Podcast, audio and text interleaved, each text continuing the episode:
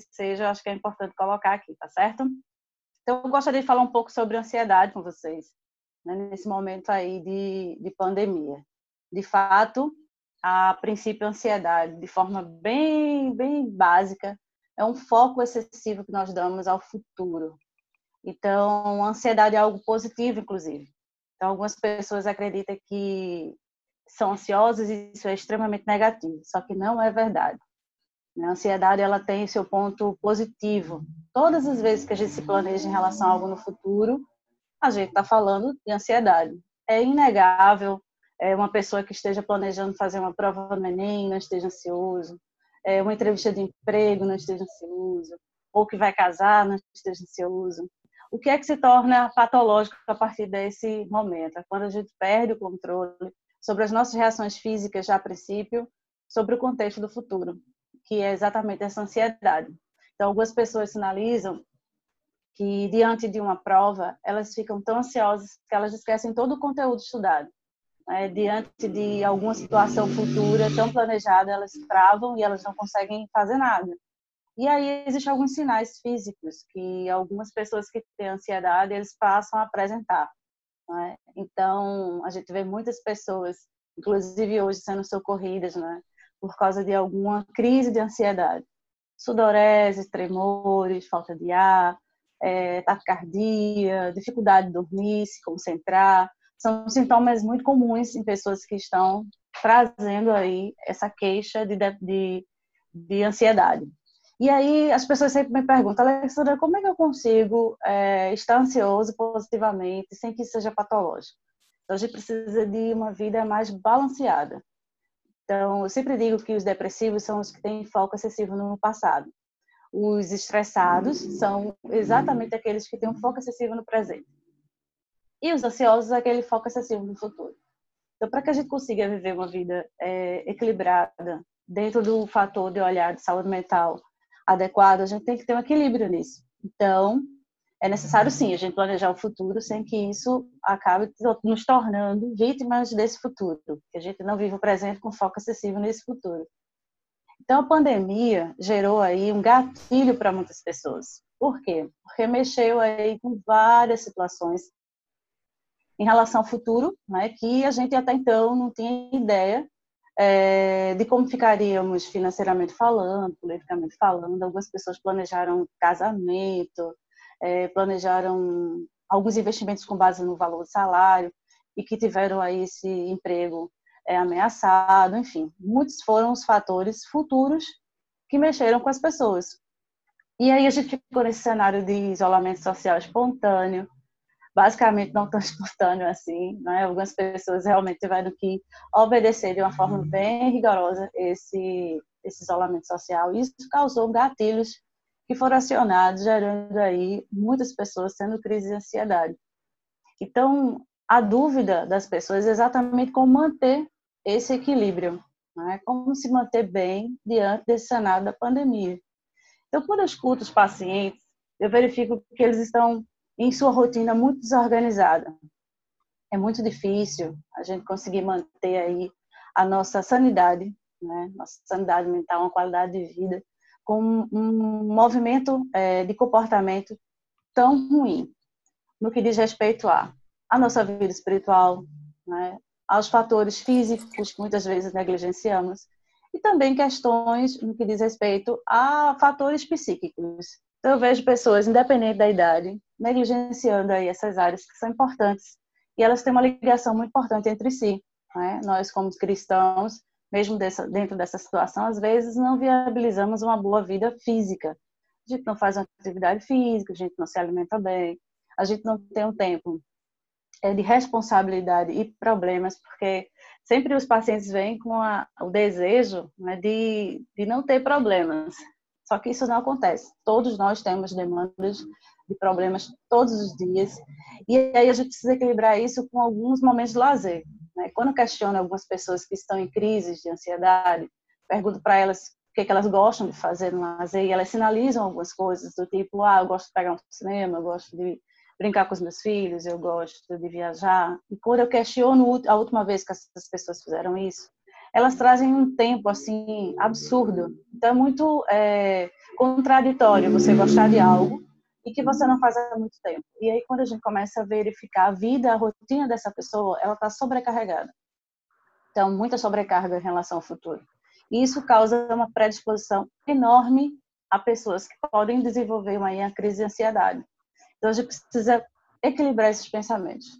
Então, com isso, a gente vai conseguir ter um equilíbrio emocional e um equilíbrio comportamental.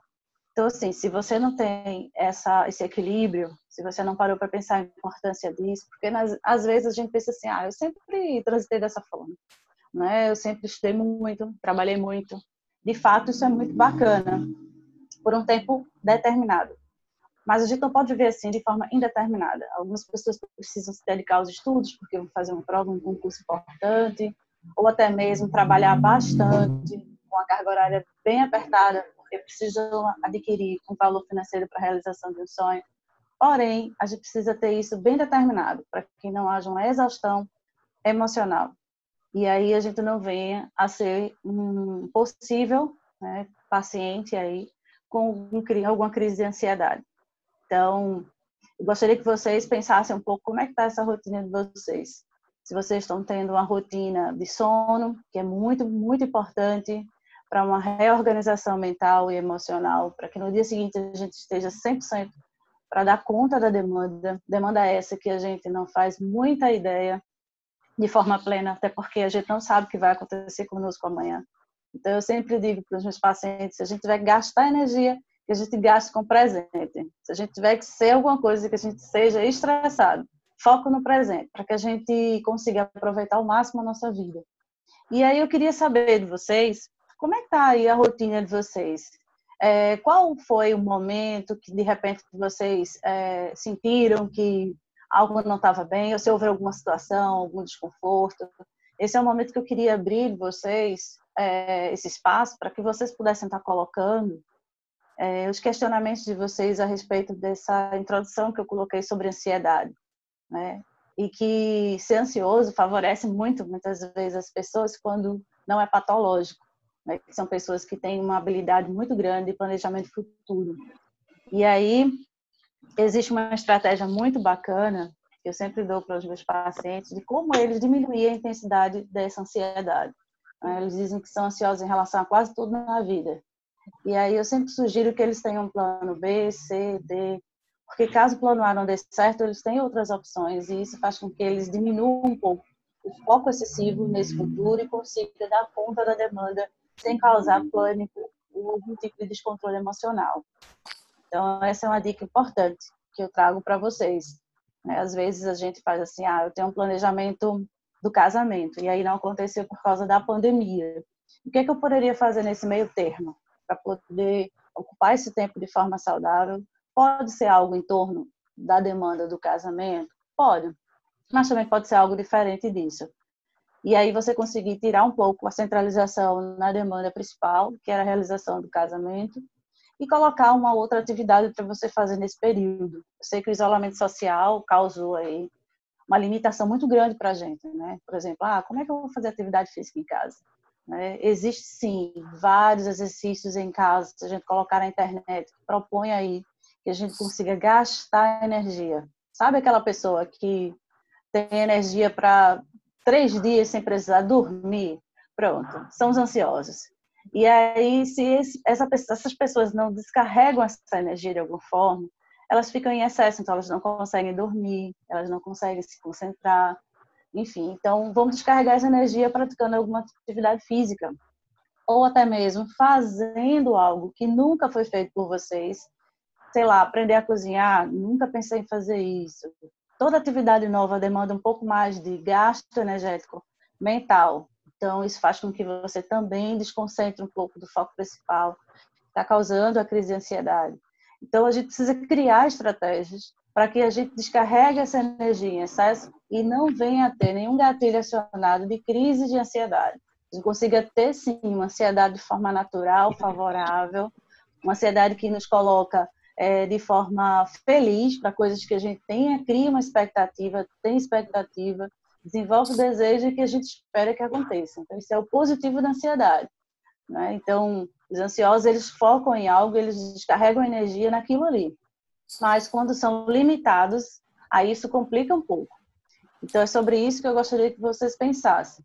Que vocês trouxessem aí algum caso, né, de preferência real, né, de vocês, para que a gente pudesse junto aqui é, fazer um treino em relação ao que, que a gente poderia fazer nessa situação. Muitas vezes a gente, quando ansiosos, a gente só foca em uma única forma de resolução problemática. E isso é muito, muito complicado. A, a demanda, ela não, não, é, não canoniza apenas uma única forma de resolução. A gente consegue resolver, sim, de N formas, claro é, plano A, B, C, eles vão diminuindo um pouco essa expectativa, né? mas aí a gente tem a sensação de que a gente cumpriu a missão.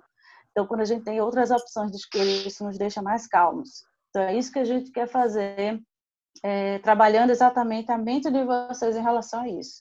Né? Não focar apenas em uma única coisa. Tentar fazer com que a mente de vocês consigam trabalhar na plenitude em várias áreas em relação ao futuro. Tá certo? E aí, Azaf, chegou alguma pergunta até chegou. agora? Eu tenho uma pergunta aqui. Tá, tá com eco aqui o que eu tô falando, não, né? Não. não. Tá dando eco. Então, não é nenhuma pergunta, é porque tem aqui falando o seguinte. Eu acho que eu tenho pânico de ansiedade. Eu acho que é crise de ansiedade, crise. Não entendi, mas é, é assim. Eu acho que tenho pânico de ansiedade porque passei por uma cirurgia complicada. O antes e o pós-tratamento é, o antes e o pós-tratamento, falta de ar, coração acelera. E agora, com essa pandemia, piorou em questão psicológica. Acho que alguém tá, falou aqui que tem um quadro hoje de, de já teve algo psicológico e por conta dessa, dessa pandemia aflorou esse lado, essa, essa crise de pânico, essa crise de ansiedade. É, então, então alguém é que, que gente... por exemplo, se submeteu a cirurgia, então a situação da cirurgia causou toda uma fragilidade emocional em relação ao futuro. Possivelmente foi uma, uma cirurgia bastante complexa, assim, de, de retorno. A, e aí essa pessoa hoje, com o isolamento social, potencializou ainda mais esse cenário. Uma das coisas que eu trabalho com os pacientes é o autoconhecimento. Então, a gente precisa racionalizar muito. Todos os ansiosos, eles, eles trabalham com fatores que são até então possíveis ou não de acontecer. Então, quando eu começo a conversar sobre um, uma possível crise de ansiedade por um cenário de morte, por exemplo, ou um adoecimento por causa de, uma, de um Covid-19, é uma coisa que pode ou não acontecer. Então, eu trago essa pessoa um pouco a razão, a, trago um pouco essa pessoa a esse presente, para ela avaliar esse cenário, né? Por exemplo, o caso de cirurgia não é o caso atual. A gente está falando sobre pandemia. Então, as pessoas foram, sim, é, para questões de UTI, foram entubadas. Talvez seja essa associação que essa pessoa está fazendo. Essa coisa de voltar a um hospital, voltar a um isolamento, voltar a usar o aparelho. Então, tudo isso. Como teve uma experiência anterior ruim, ela associa uma possível, é um possível problema nesse sentido. Porém, a gente tem que trabalhar as possibilidades. O que seria isso? Tá dando eco agora, Zaf. Então, a gente tem que trabalhar essas possibilidades. O que seria isso? É, qual a possibilidade de você pegar essa contaminação se, por exemplo, você está tomando as devidas precauções, tá? E aí a gente tem que ver qual é a dinâmica dessa mente, no que diz respeito a você está se cuidando, você está usando máscara, você está usando álcool gel, está se limitando no isolamento social, está se é, arriscando. Então, quando essas respostas são todas não, a gente já tem aí um cenário de impossibilidade desse possível pensamento em relação à contaminação ou voltar a um hospital é, não acontecer. Então, a gente traz isso. Por exemplo, eu tive um caso de um paciente que teve uma crise de ansiedade, acreditando que poderia morrer porque teve uma experiência muito próxima da morte em um acidente. E acreditou que, por causa da pandemia, poderia vir a falecer. E aí a gente trabalhou que, não só pela pandemia, mas existe qualquer outro, outra razão para essa pessoa ser acometida por morte. Então, se essa pessoa está se cuidando, está é, tá fazendo sua parte de forma consciente, então, não só a probabilidade de uma contaminação por Covid, mas qualquer outra situação. Então, não apenas uma morte por causa da pandemia. Então, assim, ela, ela percebeu que realmente existia um excesso de pensamento e que não fazia muita, é, muita lógica, não tinha muita lógica. Então, não existia uma funcionalidade desses pensamentos. Então, a gente traz essa pessoa para um pensamento mais funcional. Agora, se essa pessoa é um paciente, que eu não sei se é o caso da pessoa que perguntou, que faz quimioterapia e ela submete a saída constante, mesmo no período da pandemia ao hospital. E aí isso pode sim ser um pouco mais delicado, tá certo? Porque aí ela vai, já passou por uma experiência ruim no hospital e agora ela está dentro desse cenário de pandemia, submetendo a esse possível, essa possível contaminação, tendo que enfrentar uma químio, indo para o hospital e pegar o vírus. Então a gente vai ter que ver até que ponto esse pensamento é funcional ou não. Às vezes, os ansiosos têm pensamentos não funcionais. É aqueles que não faz sentido algum, tá? Mas a gente pensa, mesmo assim. Se a gente parar um pouco e conversar com alguém que nos organize esse pensamento, que converse a respeito, que nos questione sobre o que a gente está pensando, ela começa a focar nas coisas com mais objetividade, mais lógica e mais personalidade. E aí essa é a missão do psicólogo, trazer essa razão, né? porque o que é que acontece? Os ansiosos, todos nós temos o lado direito e esquerdo do cérebro. Algumas pessoas usam mais o lado da emoção, o lado direito. Outras pessoas mais o lado esquerdo, que é o da razão. E aí, nesse caso, a gente traz os ansiosos para o lado esquerdo do cérebro. A gente ativa essa parte do cérebro, trazendo razão na, na, nesse diálogo, nesses questionamentos que a gente faz com o paciente, entendeu? Então, trazer razão a esse pensamento. Rapidinho, chegou outra pergunta aqui. É, como lidar em meio à, à crise de ansiedade? É Vamos lá. É, quando a pessoa está tendo uma crise de ansiedade, ela pensa a princípio que ela está tendo uma crise cardíaca, tá? Os sintomas são muito parecidos. Então, o primeiro passo aí é a urgência. Quando ela sabe que é ansiosa, ela já se conhece assim, porque algumas pessoas têm, teve uma crise de ansiedade, mas a princípio a pessoa estava tendo um infarto, alguma coisa assim. Então, elas foram direto para o hospital porque até então nunca tinha tomado é, nenhum conhecimento a respeito dessa fragilidade emocional até então.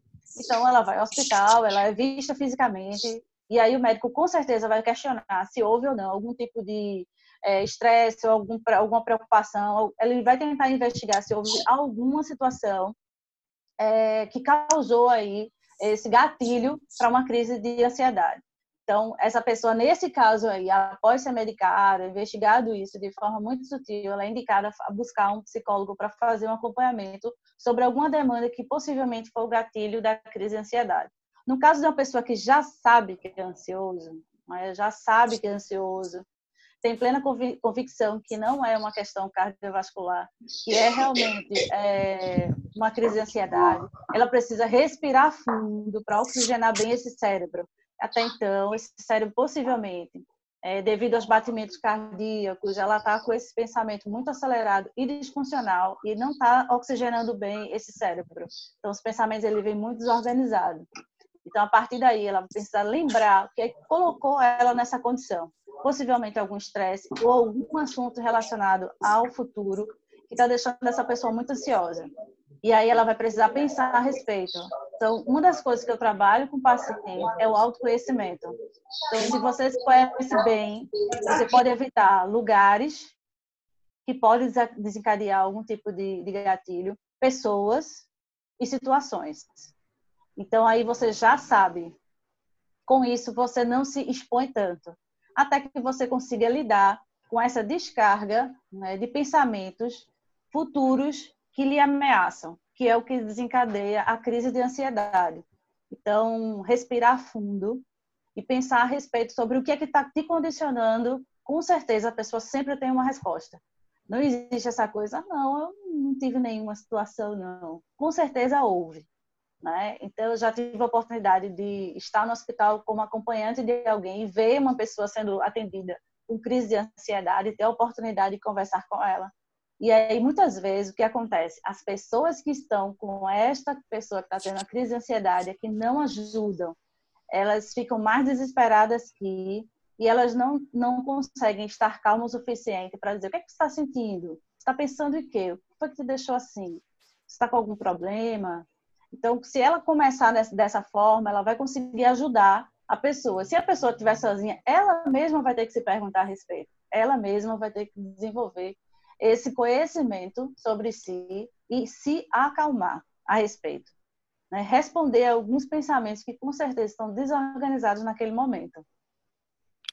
Então, o Ale, rapidinho. É, primeiramente, você tendo ciência que é uma crise de ansiedade, o grande segredo é oxigenar o cérebro, mais ou menos isso? Isso. Fazer uma respiração, respirar bem, com calma, inspirar e, e, e, respirar.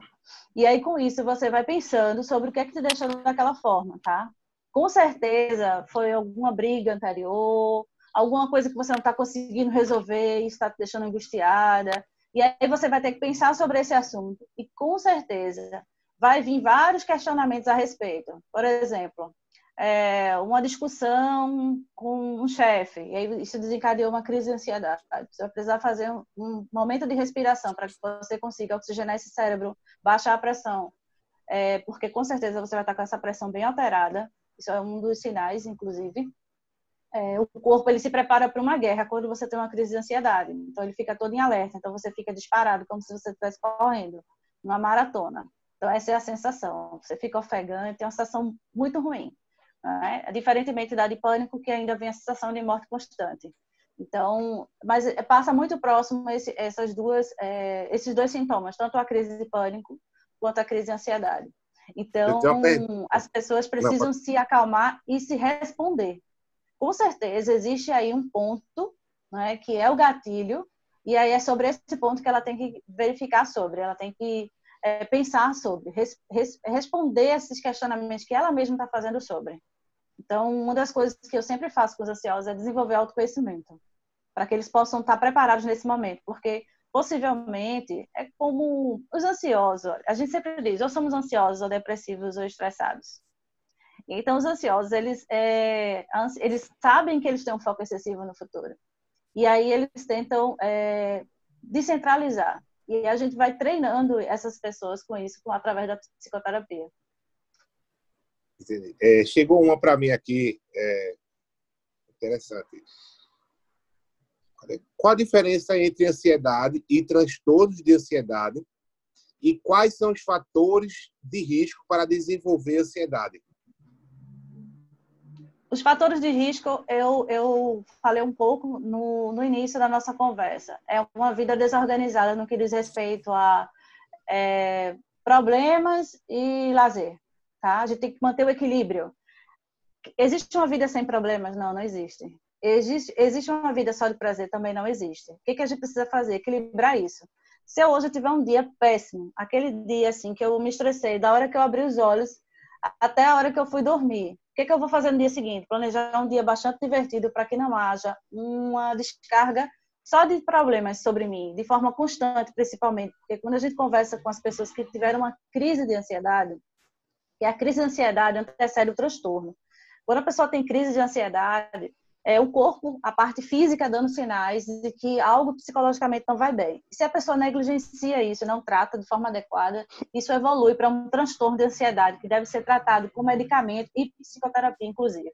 Então é como se fosse uma evolução, entendeu? Daí você agora tem um transtorno de ansiedade. E aí você precisa tomar medicação para isso. Seu corpo, ele não consegue mais sozinho se adequar a situações de risco, situações problemáticas. É como uma pessoa que até então não é diabético, tem uma, uma desorganização em relação à glicose no sangue e a partir da negligência começou a adquirir a diabetes e a partir daí nunca mais deixará de ser diabético. Vai precisar tratar isso com medicação e aí conter esse nível, mas o corpo já não consegue por si só se reorganizar. Então, o ideal é que quando as pessoas comecem a ter crise de ansiedade, significa que ela sozinha não está conseguindo lidar com aquela demanda. Busque uma ajuda para isso, para não causar um transtorno, que é algo que deve ser tratado com medicamento, inclusive. Então, já é uma evolução. Então, uma vida equilibrada faz com que você não tenha crise de ansiedade. Isso não é uma vida sem problemas, é uma vida equilibrada. Então, se meu dia hoje foi maravilhoso, amanhã eu posso até discutir com alguém que nem vai pesar tanto, entendeu? Porque eu já consegui aí suprir uma, uma bagagem boa tem um livro que eu adoro, de Max Lucado, que é Aliviando a Bagagem. E ele fala sobre esse equilíbrio, né, essa balança. Senão essa balança vai estar sempre pendendo para um lado só. Isso não é saudável. Emocionalmente falando, isso é péssimo.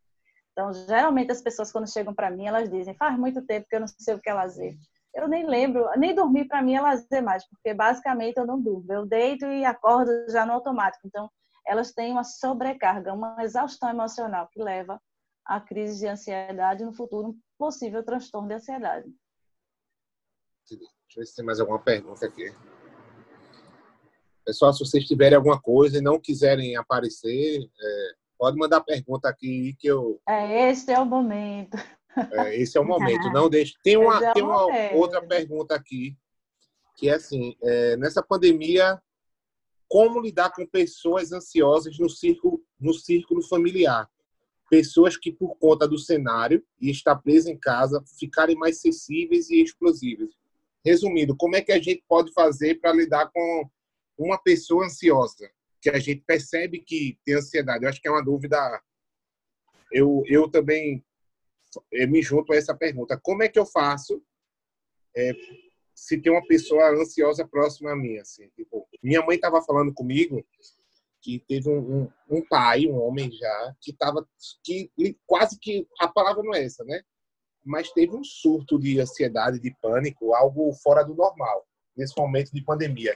Então, tipo assim, imagine eu, filho, ver meu pai passando por uma crise de ansiedade num momento como esse. Como é que eu poderia ajudar? Eu sei que eu não sou um, um, um, um profissional, mas como é que a gente poderia ser auxílio para essa pessoa num momento delicado? É, geralmente as pessoas com crise de ansiedade, ela com certeza está focada no futuro. O pensamento está todo focado em ah, como é que eu vou pagar minhas contas, como é que eu vou fazer isso, é, como vai ser o trabalho, como é que vai ficar politicamente falando, enfim. E aí uma dica que eu dou para essas pessoas é trazê-las para o presente. Porque é aquilo que eu falei no início. Futuro é algo que pode acontecer ou não. É importante a gente estar preparado para ele, sim. Mas a gente não pode fantasiar, certo? É, uma, a única certeza que nós temos é sobre a morte, com certeza. Vamos morrer, né? Um dia, ou caso para os cristãos podem ser arrebatados. Mas Acho isso é uma certeza. Né? aí, e aí, sobre o mais, a gente planeja, mas a gente não pode deixar de viver o presente por causa desse planejamento futuro. Todas as pessoas que estão em crise e ansiedade, elas precisam ser trazidas para o presente. Então, elas precisam, a gente precisa ocupar-se de algo que é presente né, é, se concentrar em alguma coisa. Dificilmente um cérebro ele consegue você, sei lá, se ocupar com a atividade de lavar roupa, é, ajeitar uma casa, cuidar de alguma coisa pontual e continuar pensando com a mesma intensidade ao futuro. Não é possível. Então, o que, que a gente treina com as pessoas em casa? Eu conheço várias pessoas ansiosas. Eu sempre trago ela para presente. Quando ela fica muito, não, não sei o que, vamos pensar sobre algo agora. O que a gente vai almoçar? O que a gente vai tomar no café da manhã? O que, que a gente vai fazer hoje? E aí a gente vai planejando cada dia por vez. Então, quando a pessoa é ansiosa, ela sabe que ela precisa se frear, pisar no freio. Por quê? Porque se ela ficar no acelerador o tempo todo, ela vai ter sobrecargas o tempo todo, desnecessário. O cérebro vai estar recebendo é, sobrecargas de resolução de coisas que podem nem acontecer, inclusive. É morrer de véspera mesmo, sabe? É peru. Então, assim, o que a gente tem que fazer? Focar no presente. Né? Focar em algo presente. Então, a pessoa está tá começando. Geralmente, o papo de quem é ansioso é sempre futuro. E aí, inclusive, essas pessoas pensando no futuro não vivem presente, o presente que amanhã é planejado, né? O futuro que é planejado, que vira presente hoje, ela também não vive, e assim ela não vive. Não vive. É uma pessoa que basicamente só planeja, e se ela não tem plano B, C, D, além de não viver, ela vive frustrada. Por quê? Porque ela não consegue realizar nada, porque ela não tem como, não tem uma organização para isso ela não pensa em se não dá certo, o que, é que ela vai fazer. Então, isso só vai tumultuando a vida dessa pessoa. Então, se tem um pai aí ansioso, ou algum outro parente, traz ele para o presente, traz ele para uma atividade de hoje. Então, eu sempre digo para os ansiosos, ó, hoje é tal dia, então você vai viver a quinta-feira. Amanhã, você vai pensar sobre a sexta, sábado, domingo e por aí vai, no que diz respeito a coisas que realmente não tem como fazer. Ah, vou, vou, vou viajar, pronto, eu vou viajar amanhã. Então, eu preparei minha mala hoje. Eu vou viajar mesmo. e eu preparei minha mala hoje. Né? Eu não ia conseguir preparar ela amanhã. Por quê? Porque eu gosto de, de, de ter as coisas de forma antecipada, organizada. Porque se acontecer alguma coisa, ok. Mas eu, se eu fosse viajar daqui a um mês, eu ia preparar minha mala hoje? Não, não faz sentido algum. Né? Mas tem pessoas que fazem isso. Elas se preparam antes, nesse nível aí. Então, assim, é porque elas têm medo de não dar certo. Geralmente os ansiosos são perfeccionistas. Então, tem muita coisa aí a respeito dessa, desse perfeccionismo, onde foi originado. Às vezes tem uma cobrança excessiva a infância, é, quando essa, essa pessoa era uma criança e que os pais cobravam muito perfeição. Então, a gente fica tentando né, prevenir-se, planejando da melhor forma. Então, quando a gente vai pegar ansioso, a gente vai com muito cuidado, porque a gente sabe que tem toda uma história da infância de perfeccionismo. Então, geralmente o pessoal ansioso, ele é perfeccionista, ele quer que tudo saia perfeito. Ele sempre justifica isso. Eu não sou ansioso, eu sou perfeccionista, eu quero que as coisas saiam perfeitas. E se não sair? Né? Porque perfeito só Jesus. E se não sair? A gente precisa entender, né? O ansioso tem dificuldade de lidar com frustrações, falhas, erros e tudo mais. Entende? É diferente do depressivo, que sempre diz assim, ah, tudo meu dá errado, nada dá certo. Tipo, existe uma, uma é, amizade muito íntima entre o depressivo e o fracasso. Mas os ansiosos, não. Os ansiosos, eles têm como amigo íntimo a perfeição. E a gente precisa entender que nós não somos perfeitos. Então, é, é uma, um outro pilar que eu trabalho com, com os ansiosos, sobre o que eles fa fazem e pensam a respeito de perfeição, no que, no que estão ali atribuídos a realizar. Então, diminuir um pouco essa intensidade de perfeição, se permitir errar, se permitir refazer as coisas é, e ter plano B, C, um escape. Se olhar dessa forma, né? se permitir mesmo, para que diminua um pouco essa autocobrança. Porque eu acho que os ansiosos, eles não precisam muito de inimigos, não. Eles são os próprios inimigos. Então, eles têm essa cobrança pessoal muito elevada. Olha, eu recebi uma, uma pergunta aqui que eu achei muito, muito interessante. É, e eu acho que eu acho que eu já eu até imagino qual seja a tua resposta. Mas assim, ansiedade é contagiosa? ansiedade é contagiosa. Olha, é, nós somos seres. Assim, rapidinho, é, deixa eu só. Deixa, eu achei que é uma dúvida interessante, porque se você está é, do lado de pessoas otimistas, você, assim, tô dando. Acho que você tende a ser um otimista, né? E se você está rodeado de é. pessoas eu acho que Existe uma predisposição, né? Existe uma predisposição. Eu gostaria muito, mas assim, na prática, em 100% isso não é real. Porque se fosse assim, todas as pessoas que convivem ao meu lado seriam muito parecidas comigo. É. E infelizmente não são. Né? E assim, elas inclusive colocam isso, ah, Alexandra, às vezes parece que você não tem problema. Não existe psicólogo sem problema. Só que existe uma habilidade muito grande em nós de autoconhecimento, de resolução muito rápida. Tudo que a gente coloca para os pacientes, eu, eu particularmente utilizo na prática. E aí passa uma imagem de perfeição, só que não. A gente só tem uma habilidade maior de resolver as coisas, pensar de forma mais funcional a respeito. A gente usa o que a gente diz. Então, quem olha assim rapidamente, não está convivendo diariamente, muito pertinho, acha que é perfeição, só que não. Então, assim, é, não é contagioso. Agora, é claro, se a gente está falando de alguém com uma personalidade ainda a ser desenvolvida, ela pode sim se familiarizar pelo convívio. Somos seres biopsicossociais, então o ambiente ele traz muito a nos ensinar, ele, ele traz é, um direcionamento sobre é, o que, que a gente quer fazer, o que, que a gente quer comer. Existe sim uma influência desse social em nós, mas não é determinante. Porque se fosse assim, realmente a gente colava aí no apóstolo, na apóstola, e aí teria essa característica, né? Assim, fenomenal de, de a palavra, enfim, é todas essa, essas habilidades que a gente tanto admira no outro. Só que a gente precisa, é claro, eu acho que é muito válido quando a gente ouve né, mestres, pessoas que têm um direcionamento interessante para a gente. Eu cresci muito com essa questão social, né, do meio que convivi. E isso você precisa querer, tá? Precisa querer. Eu sempre digo que as pessoas vêm com expectativa sobre a psicoterapia, e aí eu digo, olha, até então eu nunca tive um paciente que não evoluiu e não deu um resultado que me surpreendeu. Mas pode acontecer de alguém não chegar nessa intenção, porque não depende só de mim. Se fosse por mim, seria 100% em todos os casos de com um mês de, de psicoterapia.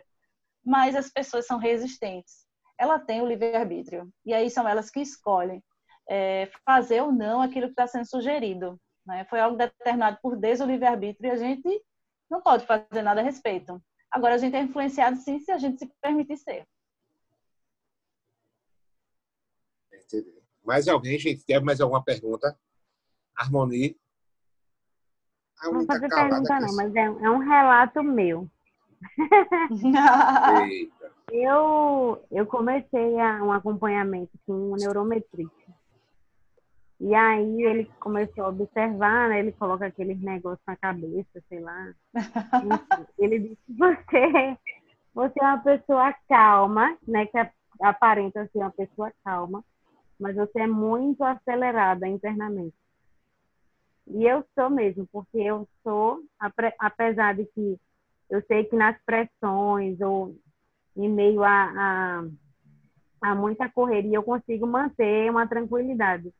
Mesmo que esteja debaixo de pressão e tudo, as pessoas falam assim, mas é, Harmonia, tu consegue ter uma paz, transmitir uma paz, né? Mesmo quando está tudo num caos.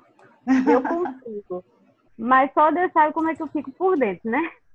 Exatamente. então eu tô, eu tô, por exemplo, aqui fazendo alguma atividade, mas eu tô pensando em 10 atividades que eu tenho para fazer. Né? Eu já tô pensando aqui no monte de coisas para fazer. Eu tenho uma rotina, então eu preciso seguir aquela rotina.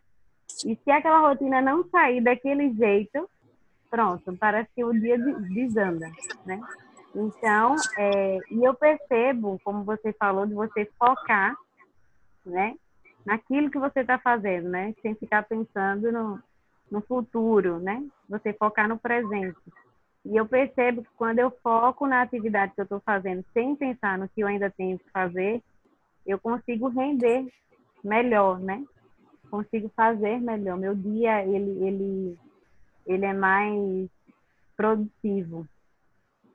Então, mas eu sou muito ansiosa por causa disso, apesar de não aparentar, mas internamente eu sou. Eu já hoje estava falando, menina, para um pouquinho, porque eu não paro. Se eu estiver dentro de casa, eu não paro. É incrível. Então, é, eu tenho esses traços aí e eu preciso realmente aprender a controlar e a focar em uma coisa só, né? Exatamente. Às vezes tá as pessoas mal. dizem, né? Ah, você é tão calminha. É, existe, eu sempre digo, existe alguém é, que, como me veem, como eu realmente é, sou, né? E aí existe uma diferença muito grande nisso. Então, o importante para mim não é o que as pessoas dizem sobre você, é o que você diz sobre você, né? quem de fato você é às vezes a gente exerce um papel, é, uma persona, né? É, como pastora, como psicóloga. Uma vez eu brincando com um grupo de psicólogos, né, amigas, eu disse, rapaz, eu nunca tive um piti. Todo mundo já teve um piti, já teve um né, estresse, um quebrar alguma coisa, discutir, perder a cabeça, passar, ah, botar a mão na cabeça, eu não acredito que eu fiz isso.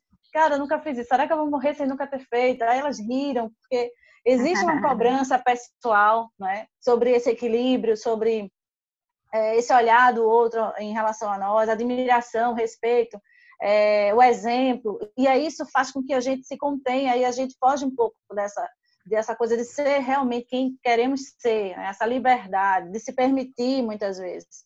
E aí faz com que a gente retenha né, algumas coisas que a gente poderia ter eliminado. E aí, numa situação X da vida, é como um copo que aos poucos você vai enchendo colocando um pouco, um pouco, daqui a pouco ele está transbordando, aí você faz, meu Deus, mas não aconteceu nada de grandioso para me desorganizar. Mas a realidade não foi algo grandioso, são coisas pequenas que você vem acumulando. Eu sempre digo, olha, se a gente tiver que guardar, a gente guarda dinheiro. Todo o resto pode colocar para fora, porque não faz sentido algum, entendeu? É, se for alegria, abraços, bota tudo para fora, guarda só dinheiro. E aí as pessoas ficam rindo, mas é uma realidade. Então, a gente tem que começar a, claro, ninguém vai estar por qualquer coisa brigando, tal. Não, eu acho que a gente tem que fazer sentido a nossa reação diante da situação. Se eu choro muito por uma coisa banal, né? Às vezes as pessoas dizem assim, ah, eu, eu fui contido em relação ao choro durante tantos anos da minha vida que agora eu não consigo chorar. Nem quando eu estou feliz, nem quando eu estou triste. Não. O choro é uma reação normal, física e, e psíquica em relação a um fato externo. Então, se alegre ou por tristeza, a gente chora. Agora, a gente, nossa reação é, física tem que fazer sentido com aquilo que a gente está sentindo emocionalmente, entendeu? Não faz sentido eu chorar demais por uma perca de trabalho que logo, logo eu sei que eu vou conseguir. É, eu vou ficar triste e vou. Não tenho como rir porque eu estou sendo demitida, né? A não ser que eu odeie todo mundo que está no trabalho e acredite, foi um livramento de Deus. Caso é. contrário, eu vou chorar e vou ficar triste, mas eu não posso chorar mais do que se fosse uma situação de óbito, porque senão perde um pouco o sentido, sabe? Uma vez eu vi o Ariano Suassuna colocando uma, uma, fazendo uma colocação em relação à música, ele disse assim: se chama um calypso de fenomenal, eu vou falar o que, Jesus? De Roberto Carlos. Entendeu? Então, assim, a gente tem que cuidar com o nosso vocabulário, a gente não pode exagerar no que a gente fala, né, no, no, na nossa é, definição dos nossos sentimentos. No nosso, a gente não pode exagerar com causas que não cabe tamanho exagero. Então, se a gente tiver que chorar, a gente vai chorar conforme a, a situação, o cenário. Né? E aí, às vezes, eu até digo, olha, Jesus ele chegou uma vez no tempo e ele chutou o pau da barraca. Havia necessidade disso, mas ele fez isso o tempo todo? Claro que não. Então, assim, a gente precisa entender qual é a situação que cabe reação A, B, C, para que a gente tenha coerência né, com relação Sim. àquilo que a gente está sentindo. Nem segurar mais, não vou chorar por nada, isso não é saudável. Vou chorar por tudo, também não é saudável. Né? Nem vou uhum. ficar é, é, contando as gotas das lágrimas, mas a gente precisa ter coerência nas nossas reações emocionais conforme o cenário que a gente está vivendo. Se é para chorar, a gente chora como Jesus chorou quando tomou nota da morte do seu amigo. Então, assim, é, a gente tem que ter essa, essa condição de, de ter coerência nas nossas ações emocionais diante daquilo que a gente está vivendo. Então, se a gente fizer isso, a gente nunca vai juntar nada que não deva ser juntado. A gente só vai guardar realmente dinheiro e colocar para fora todo o resto para que a gente esteja sempre bem para receber e doar e essa bagagem ela esteja sempre leve o suficiente para a gente aproveitar a vida e pronta o suficiente para nos atender quando a gente precisar tirar algo de dentro dela importante para a gente reagir naquele momento. Uhum. Então, é isso que eu trabalho com os pacientes. Muito bom. Muito bom, Ali. Eu acredito que. Peraí, Armando, tem duas perguntas aqui. Vocês estão me ouvindo? As duas tem últimas perguntas que ali tem, tem que ir embora. Peraí. Mas veio a situação hoje. É, eu sou ansiosa, sim, às vezes incomoda muito. Mas depois dessa reunião eu percebo que sou extremamente muito mais presa ao passado Inclusive, vivi situações horríveis de crise de choro, pensando ser a pior pessoa do mundo. E simplesmente o meu presente estava perfeitamente bem.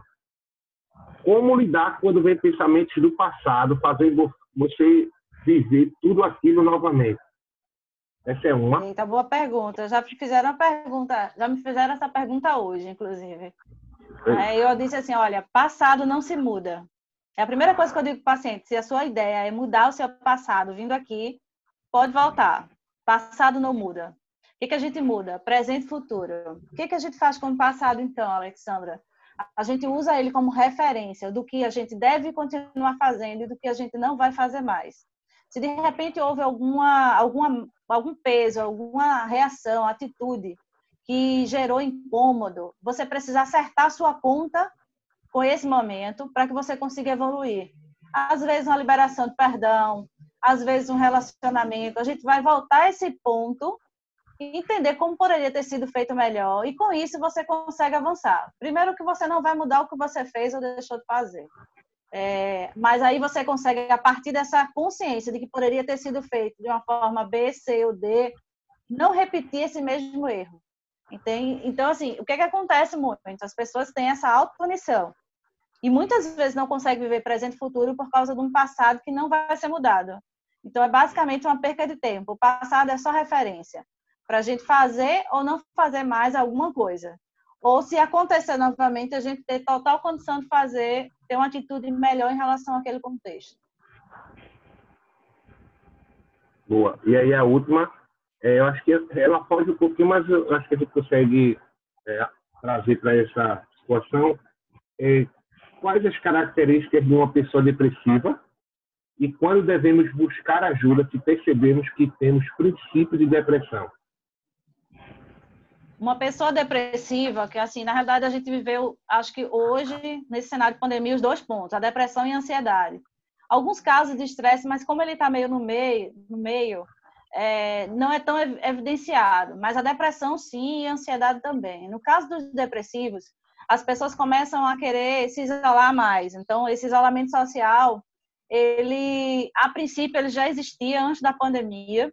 Com a pandemia, foi péssimo, porque reforçou um perfil de isolamento que já era pré-definido, existente e que não deveria ser. Né? Então, essas pessoas elas começam a não ter mais prazer naquilo que faziam e tinham anteriormente prazer. Ir para a igreja, ir para a faculdade, trabalhar, tomar banho, comer, organizar as coisas em casa. tudo que ela gostava de fazer, se arrumar, maquiar, cuidar de si, ela não tem mais prazer em fazer. Então, isso é uma das coisas, assim, a, pessoa basicamente some. Ela começa a ficar muito com esse comportamento de estar no quarto, é, não quer mais conversar com ninguém. E toda vez que você conversa com essa pessoa, ela traz um discurso de que nada que ela faz é, tem sucesso, que tudo dá errado, que não adianta ela tentar fazer mais nada, que ela poderia morrer, que ninguém sentiria falta. Então, sempre é voltado a essa, essa, esse desprezo pessoal sobre o que ela é, entende? Então, assim, é, é, é, fácil perceber porque as pessoas mudam o comportamento se isolando. Só que agora, com a pandemia, todo mundo se isolou, né? Só que aí essa pessoa começou, ela começa a dar sinais, assim, de até a questão higiênica mesmo. A gente não imagina que é uma pessoa depressiva. Ela fica dois, três dias sem tomar banho, não quer se alimentar. Visivelmente, ela fica muito é, é, destruída, né? Ela não consegue mais, ela emagrece rapidamente enfim, algumas pessoas é, começam a comer compulsivamente, mas assim, não é, é uma das características também a compulsão alimentar, mas aí depende muito, se ela oscila entre depressão e ansiedade. Então vai depender muito desse cenário, mas a gente percebe que tudo isso que eu falei são sinais de pessoas depressivas. Ok. Gente, vocês aí, vocês gostaram? Eu creio que sim, né? Foi muito rico deu para anotar muita coisa aí. Quem estava com papel e caneta, eu, como sou inteligente, além de prestar atenção, eu gravei tudinho. eu, eu gravei todo esse bate-papo aqui com a Lê. Fomos extremamente, extremamente abençoados e trouxe muita clareza. Se vocês tiverem alguma dúvida aí depois, pode mandar para a gente. Como eu disse, eu vou abrir aqui todo mundo para falar. Peraí nossa amiga Pamela vai orar. E para vocês que quinta-feira a gente tem um novo encontro aqui nesse mesmo bate-canal, então estão todos convidados. A Monique quer falar alguma coisa antes da gente ir? De passar para a Pamela. Ali, né? Isso, Oi? agradeço e passo para a Pamela, para a Pamela orar. Ah, tá. Olha, Ale, muito tá... obrigada. Quero agradecer vez. também, Obrigada mesmo tá pelo convite. Se vocês quiserem me encontrar, rede social, só é colocar lá psicóloga Alexandra Santos no Instagram. Se quiserem conhecer algum assunto é, no canal no YouTube, eu tenho um canal no YouTube que fala sobre vários assuntos, inclusive ansiedade, depressão, dificuldade de dormir, enfim, relacionamento, todos os assuntos que a gente pode de repente estar tá vivenciando aí. Então tem vídeos falando, só é colocar lá no YouTube psicóloga Alexandra Santos. Facilmente vocês me encontram. E eu estou à disposição. Espero ter contribuído com vocês, ajudado. Joia, Ale, obrigada. Vamos seguir a Lê nas redes. Vamos. É, precisando de algo, de um acompanhamento, né? Tem lá, deve ter contato de consultório, tudo. Né? É, tudo, endereço, tudo. Se cuidem, cuidem da saúde mental de vocês. É tão importante quanto a espiritual e a física. É verdade. Obrigada, Lê. Pamela, um fica à vontade agora. Um abraço. Então, né, vamos orar. Amém. Senhor, muito obrigada, Pai, por mais um dia. Por mais um dia que podemos, Senhor, compartilhar do conhecimento, Senhor, da Alexandra, Pai. Muito obrigada pela vida da tua filha, por ela passar, Senhor, conhecimento para a gente, Senhor, porque sabemos que o Senhor institui pessoas para nos dar conhecimento, para trazer, Senhor, conhecimento sobre as nossas vidas. Que o Senhor continue abençoando a vida dela, Senhor, e que o Senhor continue nos ajudando, Pai, neste período de pandemia. Em nome de Jesus, que o Senhor venha sobre as nossas vidas, acalmando os nossos corações, nos dando, Senhor, autoconhecimento de nós mesmos e nos ajudando, Senhor, a ter equilíbrio emocional, Senhor em nome de Jesus, que o Senhor esteja conosco, Senhor, em cada dia, que possamos ser pacientes, que possamos, Senhor, escutar também a voz do Senhor, trazendo tranquilidade aos nossos corações. Porque a tua palavra fala que devemos colocar diante de ti, de ti todas as nossas ansiedades, Pai. Então, em nome de Jesus, vem sobre as nossas vidas, nos abençoa, abençoa, Senhor, o restante da nossa noite, que o Senhor nos dê uma noite de sono tranquila, Pai, debaixo da tua graça. Em nome de Jesus, assim eu oro e já te agradeço por cada pessoa que estava aqui presente escutando, Senhor. Muito obrigado por este privilégio. Em nome de Jesus, amém. Amém. Amém. amém. E até quinta-feira. Deus abençoe vocês. Um prazer estar com vocês. Beijo, Ale. Prazer é nosso. Beijo. Prazer. Tchau. Tchau. Tchau. Tchau.